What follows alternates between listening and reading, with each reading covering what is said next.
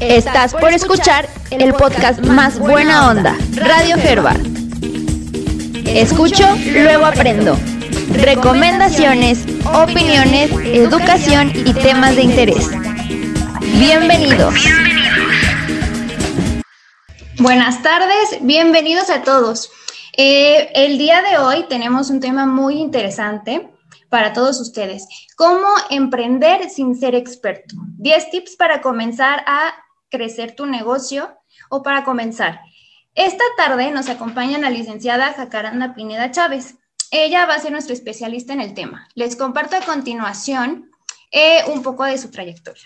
Ella es maestra en comunicación por la Universidad Europea en Amberes, Bélgica, maestra en educación con énfasis en procesos de enseñanza-aprendizaje por el Tecnológico de Monterrey, licenciada en Ciencias de la Comunicación, graduada con mención honorífica por el Tecnológico de Monterrey, docente desde hace 30 años, cuenta con diversas certificaciones en el ámbito educativo, donde destaca la de Filosofía para Niños del Institute for the Advancement of Philosophy for Children en Montclair State University, New Jersey, Estados Unidos.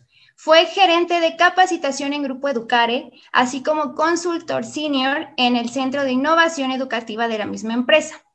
Desde hace 15 años es formadora de docentes y directivos empresariales utilizando técnicas neuroeducativas para el desarrollo de habilidades de pensamiento complejo. Es autora de la metodología para enseñar a pensar, método Plexipus para el aula activa y directora general de Wellington en School desde enero del 2015 en Querétaro. Le damos la más cordial bienvenida eh, a la licenciada Jacaranda Pineda. Bienvenida, licenciada. Muchas gracias, muy amables. Gracias al Colegio Herbat por recibirnos en su casa con sus papás, con mucho gusto. Eh, gracias, Carolina. Vamos a ser muy dinámico esto, yo no quiero hablar tanto, poner algunos ejemplos y que podamos después ir al diálogo, a las preguntas y a las respuestas.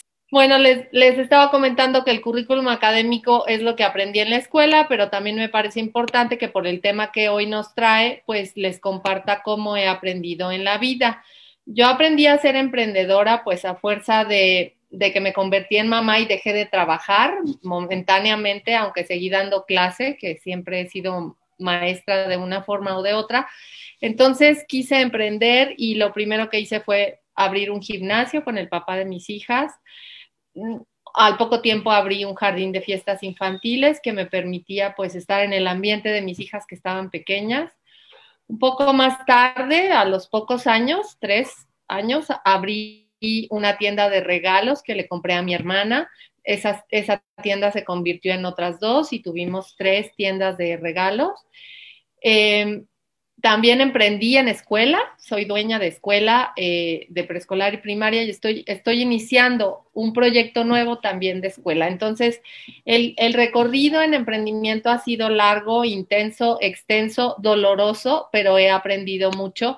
Y lo primero que aprendí es que siempre tenemos que llevar con nosotros una libreta y un lápiz a donde vayamos para estar atentos a lo que observamos y a lo que nos llama la atención que podría ser el inicio de un buen negocio. Entonces, mi recomendación hoy para ustedes, pues es que tengan a la mano lápiz y papel para tomar algunas notas de estos 10 tips que nos pueden servir, ya sea que por primera vez queramos emprender o que ya tengamos un pequeño negocio y queramos eh, crecer. El primer tip, yo, yo, siempre yo trabajo con preguntas toda mi vida, este, mi metodología es preguntar, porque lo más importante es plantearse dudas y aprender a partir de la ignorancia. Entonces, la primera pregunta para el primer tip es, ¿qué? ¿Qué voy a hacer? ¿Quiero ofrecer un producto o quiero ofrecer un servicio? Y entonces hay que saber para qué somos buenas o buenos, qué sabemos. ¿Tenemos alguna receta de la familia? ¿Somos expertos en algo? aprendimos algo en la escuela que podemos poner en práctica para abrir este negocio que se nos está ocurriendo. Hemos visto que hay una necesidad en el mercado y sabemos que nosotros tenemos el conocimiento para resolver esa necesidad. Esa es la, es la serie de preguntas que tenemos que irnos planteando hasta que vayamos eh, diseñando eso que nosotros sabemos hacer o queremos aprender para iniciar. Y observar, observar siempre en donde vivo y con quién me relaciono si hay una necesidad que no está siendo cubierta, si yo tengo la capacidad del ingenio, la creatividad y el conocimiento para poder eh, atender eso, ¿no? Y bueno, las, las segunda recomendación es, haz una lista de todo lo que sabes hacer bien. Hacer eh, como un servicio o hacer, producir como un producto, ¿no? Algunos ejemplos. Por ejemplo, yo vivo en un, aquí en Querétaro, en un, lugar donde eh, es un fraccionamiento muy grande, donde hay varias plazas comerciales y hay mucha comida que se ofrece, hay eh, repostería, hay supers, hay, pero pues nadie ha puesto un restaurante de carnitas, por ejemplo. Mi familia tuvo un restaurante de carnitas hace muchos años. Yo aprendí cómo se hacen, más otras cosas derivadas de la carne de cerdo, y a mí me parece que eh, es una posible necesidad. Fíjense que hay un mercado potencial. Ahorita vamos a ir tocando los puntos eh, finos de esto. Y entonces empiezo a hacer una lista. Si puedo, lo sé hacer, me conviene, cuánto pagaría de renta, mm, qué implicaciones tiene para mi tiempo, tengo el tiempo suficiente, qué voy a sacrificar a cambio, en fin, eso lo vamos a ir revisando ahorita. Entonces, definir si es un producto o un servicio, preguntarme para qué soy buena, si es producto o es servicio y hacer esa lista, ¿sí? Tip número dos, ¿cómo lo voy a hacer? ¿Solo o sola o acompañado? Bueno, fíjense bien, una de las virtudes de, de ir a la escuela es que aprendemos a trabajar en equipo que aprendemos a colaborar con otros y que derivado de eso se logran pues asociaciones. Siempre es mejor asociarse con alguien para emprender porque generalmente lo que más hace falta es capital, pero sin pensar en el dinero, siempre necesitamos, dos cabezas piensan más que una o más de dos piensan siempre mejor. Eso es por un lado. Entonces, la recomendación siempre es pensar en asociarse. Sin embargo, aunque tú decidas emprender solo o sola, siempre vas a asociarte con alguien. ¿Con quiénes? Con tus proveedores, con tus clientes y sobre todo con tus empleados, si es que los vas a tener. Si es un negocio muy pequeño donde tú haces, entregas, cobras y pues repartes lo que haya, entonces, probablemente no tienes empleados, pero siempre vas a tener clientes y siempre vas a tener proveedores. Esas son tus asociaciones principales y no lo puedes perder de vista. Entonces, hay dos formas de asociarse. Con alguien con quien voy a compartir la responsabilidad de tener el negocio y o con a quienes les voy a ofrecer el servicio o producto y quienes van a, me van a proveer de las materias primas para ofrecer ese servicio o ese producto. Materias primas y en general bienes materiales, ¿no? Si yo abro el servicio de agencia de viajes, pues tengo que tener proveedores a quienes les pueda comprar eso que voy a ofrecer, ¿no? Aunque es un servicio. Eh, para el Tip número tres, pues es no perder de vista el, timing, que quiere decir en qué momento yo decido eh, emprender, en qué momento mi idea de negocio puede ser una muy buena idea y llevarse a cabo. Si nuestra idea es buena, si el modelo de negocio funciona, si tenemos capital, si tendríamos aseguradas las ventas, si hay un poco de respaldo económico si estoy familiarizada con estos temas o familiarizado con estos temas de negocio, eh, si va a haber margen bueno, no precisamente muy alto, sino una utilidad suficiente para lo que yo quiero hacer, eh, cómo está el mercado y cuánta competencia hay, así como la tendencia favorable. Todo eso implica en cuándo yo voy a aperturar mi negocio para que realmente ese mercado lo, tome, lo, le, esté resolviendo este, este problema. Ahora bien, como se menciona en el video, esto no está tallado en piedra y puede cambiar, puede ser. ¿Cuál sería el ejemplo más cercano a este timing? Les aseguro que varios de ustedes ahora en pandemia tuvieron oportunidad de vender algo relacionado con la sanitización los cubrebocas y todo lo relacionado con cuidarnos y protegernos de la pandemia, porque el contexto nos estaba indicando que todos estos puntos eran eh, necesarios cubrirse. Y entonces probablemente dejamos de hacer una actividad porque la crisis a la que nos ha llevado la pandemia obligó a eso, porque si yo tenía una cafetería, un restaurante Em, si estaba en escuela y nos mandaron a todos a casa, si me quedé sin empleo porque hubo recorte, porque ya no podíamos trabajar directamente en la planta o en la oficina. Entonces, busco otras cosas que el mercado está requiriendo y en este caso en pandemia, pues tapetes desinfectantes, eh, repito, los cubrebocas, caretas, todo lo que se ha derivado de eso, ¿no? Entonces, ese es un buen ejemplo de timing. Ahora bien, ¿cuál sería el, el tip número cuatro?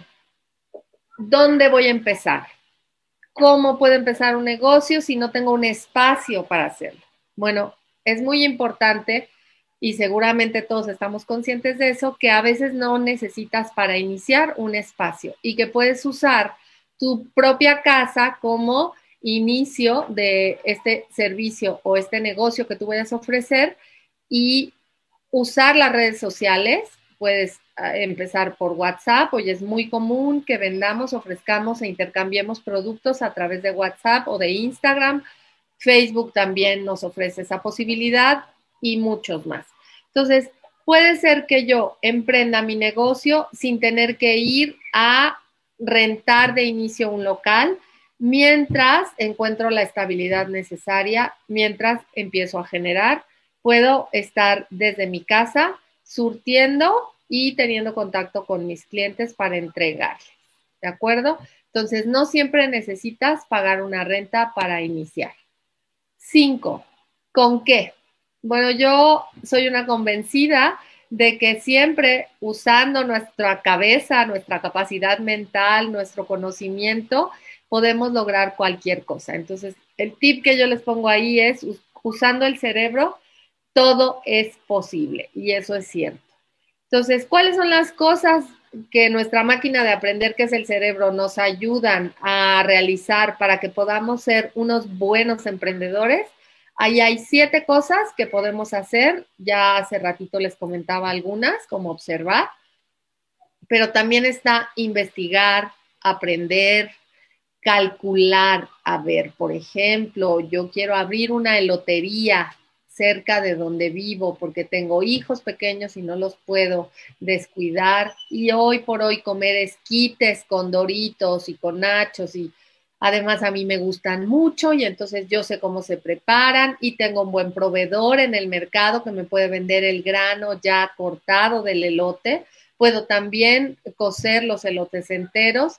Entonces, observo qué necesito, cómo lo hacen otros negocios, investigo cuánto cuesta eh, tener el grano eh, ya fuera del, del olote, cuánto cuestan las ollas en las que se cose, aprendo a hacerlo, lo intento una vez, hago un prototipo, coso, eh, eh, juego con todo lo que puede ser un esquite que se compre hoy y se consuma en la Ciudad de México, en el Estado de México, en Querétaro, ¿sí? Entonces, voy haciendo todo esto en función de lo que mis sentidos me dan la capacidad de hacer y me llevan información a mi, a mi cerebro y mi cerebro se pone a trabajar, después empiezo a hacer cálculos, después diseño cómo me llamaría, como eh, si tengo un logo eh, para el negocio o puedo hacer uno o le pido a un amigo o amiga que me ayude a diseñar uno, hago una proyección de cuánto implicaría esto, si lo voy a hacer desde mi casa, que es lo recomendable, e iniciar así, y luego llevar a la acción. Todos esos procesos son procesos que pasan por aquí, por la cabeza y que nos ayudan a no procrastinar. Procrastinar es ser decidioso, dejar para después, tener una idea pero nunca llevarla a al llevarla a cabo, ¿no? Nunca llevarla a la acción. Entonces, seguir esta forma de hacer del 1 al 7, empezar por observar para terminar en el accionar, es una muy buena manera de usar el cerebro para que podamos aprender a emprender. Tip número 6, ya vamos a la mitad. ¿Para qué? ¿Para qué quiero emprender? Todos van a contestar, pues porque quiero generar dinero, ¿sí? Efectivamente, pero me quiero autoemplear para generarme dinero a mí o, me, o quiero abrir un negocio para generar dinero para mí, para mis socios y para mis empleados y para impactar en el bienestar de las familias de mis empleados. Se pueden hacer las dos cosas. Generalmente pensamos en emprender porque tenemos una necesidad de aumentar nuestro ingreso y eso es totalmente válido. Pero una vez que crezco, tengo que aprender a diferenciar si yo ya estoy cubriendo mi expectativa financiera, cómo puedo mejorar la vida de los demás. Emprender no solo se trata de dinero, se trata también de tocar a otros, de poder llevar a cabo proyectos que mejoren la vida, no nada más mía y de mi familia, sino de los otros que consumen, consumen lo que yo hago o que trabajan para mí haciendo lo que yo ofrezco a otros. ¿De acuerdo? Entonces, la respuesta a esta pregunta es, puede ser que primero me autoemplee, ¿sí? Punto número uno, o y punto número dos, que después, además de, de ser una fuente de ingreso para mí, doy trabajo. Un consejo, a mí me ha funcionado, es que siempre hay un ingreso fijo, aunque sea pequeño, al, a la par que emprendemos algo que implica pues inestabilidad, incertidumbre, endeudamiento. En, el video oíamos que de preferencia no hay que endeudarse, pero en este país no hay de otra.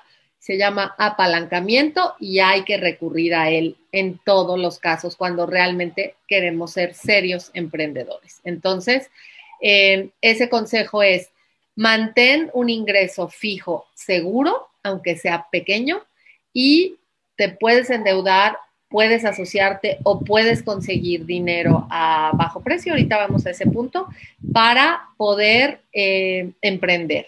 Entonces, sí está bien autoemplearse, pero lo mejor es tener un empleo fijo, pequeño, seguro, y a partir de eso empezar a generar de otra forma otros ingresos. Tip número 7, de dónde voy a sacar dinero, es justamente el punto que estábamos tocando. El dinero cuesta, pero hay suficiente. Déjenme explicarles esto. A nivel mundial, hay mucho dinero circulando porque em, en los países desarrollados, las empresas y los bancos son ricos se pagan muy buenos intereses y la gente invierte para tener su dinero cuidado y guardado y seguro. En los países emergentes como el nuestro, ese dinero llega de fuera para generar más dinero. Y eso quiere decir que a nivel mundial se busca que los países poderosos que tienen dinero le presten dinero a los países que necesitan dinero para producir, para generar más. Entonces, ¿cuál es el chiste de esto? Ya sabemos que hay dinero y ya sabemos por qué. ¿Quién tiene ese dinero? Los bancos, el gobierno y otras empresas que prestan dinero que no son precisamente bancos, pero que ya encontraron las fórmulas en la ley que les permite prestar y ofrecer créditos de varios tipos. ¿Cuántos tipos de créditos hay? Pues los que más vamos a ubicar son los créditos hipotecarios, que en este caso no nos sirven a menos que queramos hipotecar una propiedad para generar dinero para un negocio, pero a eso sí no se los aconsejo, nunca pongan, nunca pongan su, su patrimonio en riesgo para generar un negocio del que aún no saben cuál va a ser el resultado. Ese es el crédito más, más bajo, el hipotecario. Pero en términos de iniciar un negocio, hay otros tipos de créditos. El crédito de nómina, les decía, si tienen un, ingreso seguro de un trabajo fijo, pueden pedir un crédito de nómina. ¿Cuál es la desventaja de los créditos de nómina? Que son muy altos los intereses. Hay otro tipo de créditos, los créditos personales, ¿sí? Con los créditos personales, tú puedes presentarte en cualquier institución financiera y si compruebas tus ingresos, te van a prestar. ¿Cuál es el chiste de pedir prestado? las tasas de interés. Nosotros tenemos que aprender a comparar las tasas de interés. Ojo, muchas veces te dicen tasa de interés del 1%. Sí, pero es el 1% mensual. Eso quiere decir 12% anual. No es tan caro, pero no es tan barato como te quieren vender que lo es. ¿Cuál sería una tasa muy fácil de pagar, una tasa del 9, una tasa del 8.5, pero las tasas en este país de interés para, para es, de ese nivel de 8.5 o de 9% anual solamente se dan en cuestiones hipotecarias. ¿Cuál sería una tasa esperada cuando queremos emprender y que nos den un crédito personal? 18%. ¿Qué pasa si ya somos emprendedores y podemos demostrar dos años de, hechos eh, de constituidos ante notario público?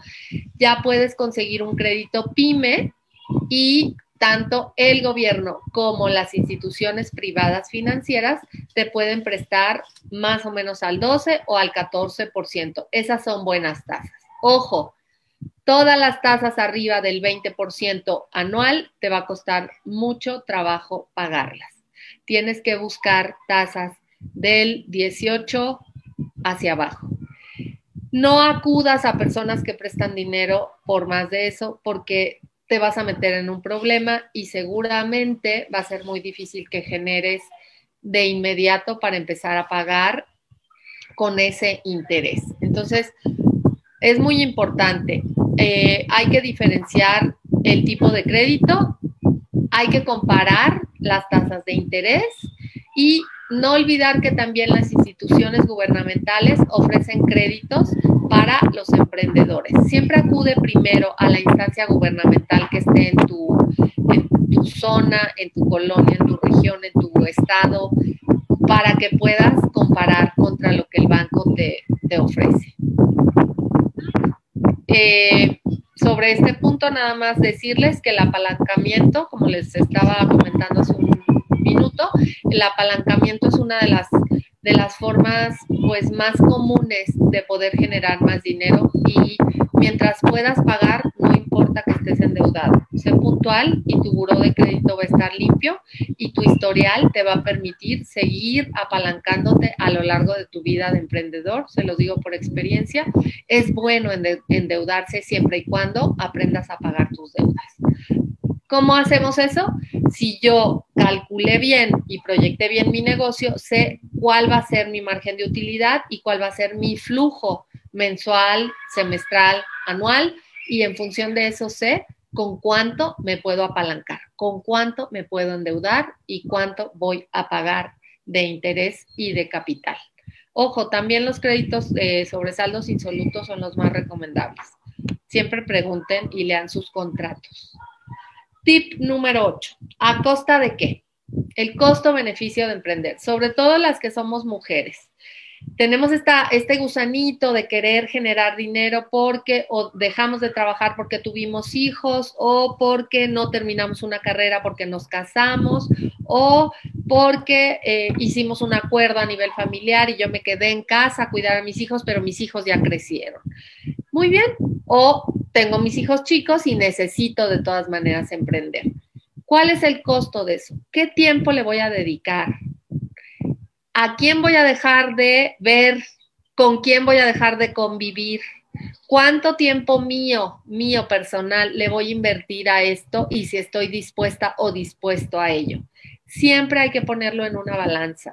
Yo he escuchado a emprendedores jóvenes, maduros, o muy ya de edad que dicen, yo ya me cansé de trabajar de sol a sol, ya no quiero ser emprendedor. Es cierto, al ojo del amo engorda el caballo. Si queremos emprender, tenemos que saber que es estar, cuidar, atender y ver crecer lo que hacemos. Cuando esté estable y ya haya crecido, podremos tomar la decisión de poner a alguien a cargo y retirarnos a tener más tiempo disponible. Mientras tanto, no es así. Entonces, pensar antes de hacerlo, antes de apalancarnos, antes de endeudarnos, antes de aventarnos al ruedo, si estoy dispuesto o dispuesta a pagar ese costo en función de que me quiero volver un emprendedor. Tip número 9.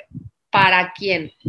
Evidentemente es para los que vienen atrás de ti, tus hijos, tus sobrinos, nietos, es la generación que sigue. Pero ojo, ese para quién yo no lo estoy dando pensando en cuánto dinero le vas a heredar o qué negocio le vas a dejar.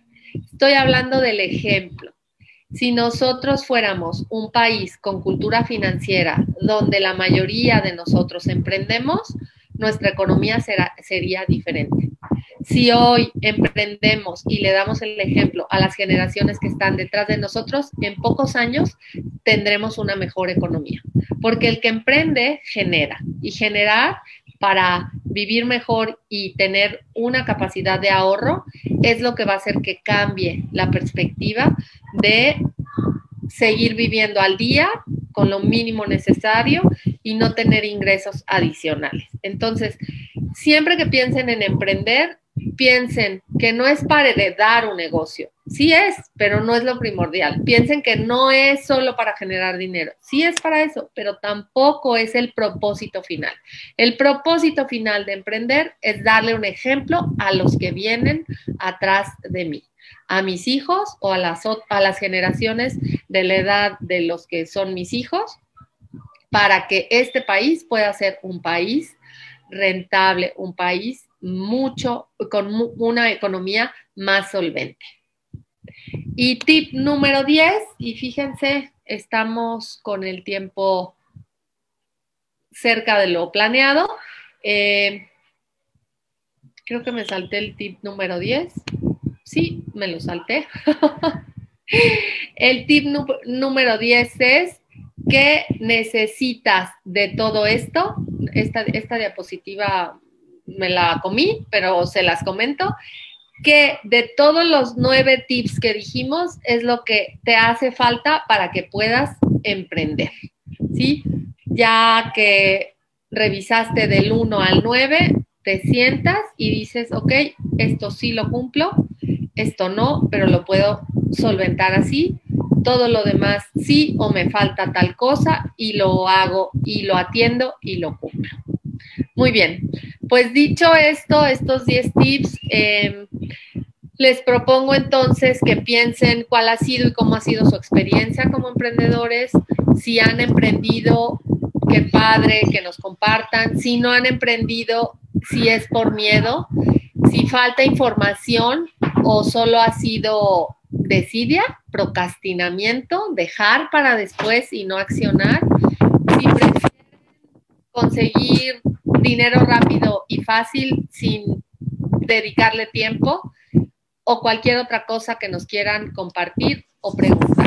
Muchas gracias, licenciada. Bueno, creo que este tema es muy importante para todos, eh, sobre todo, bueno, en esta, en esta nueva normalidad que debemos de, bueno, de aprender cómo debemos de, de ahorrar y de tener, bueno, saber manejar nuestros recursos Agradecemos de, al grupo Educare por facilitar eh, que este evento se llevara a cabo.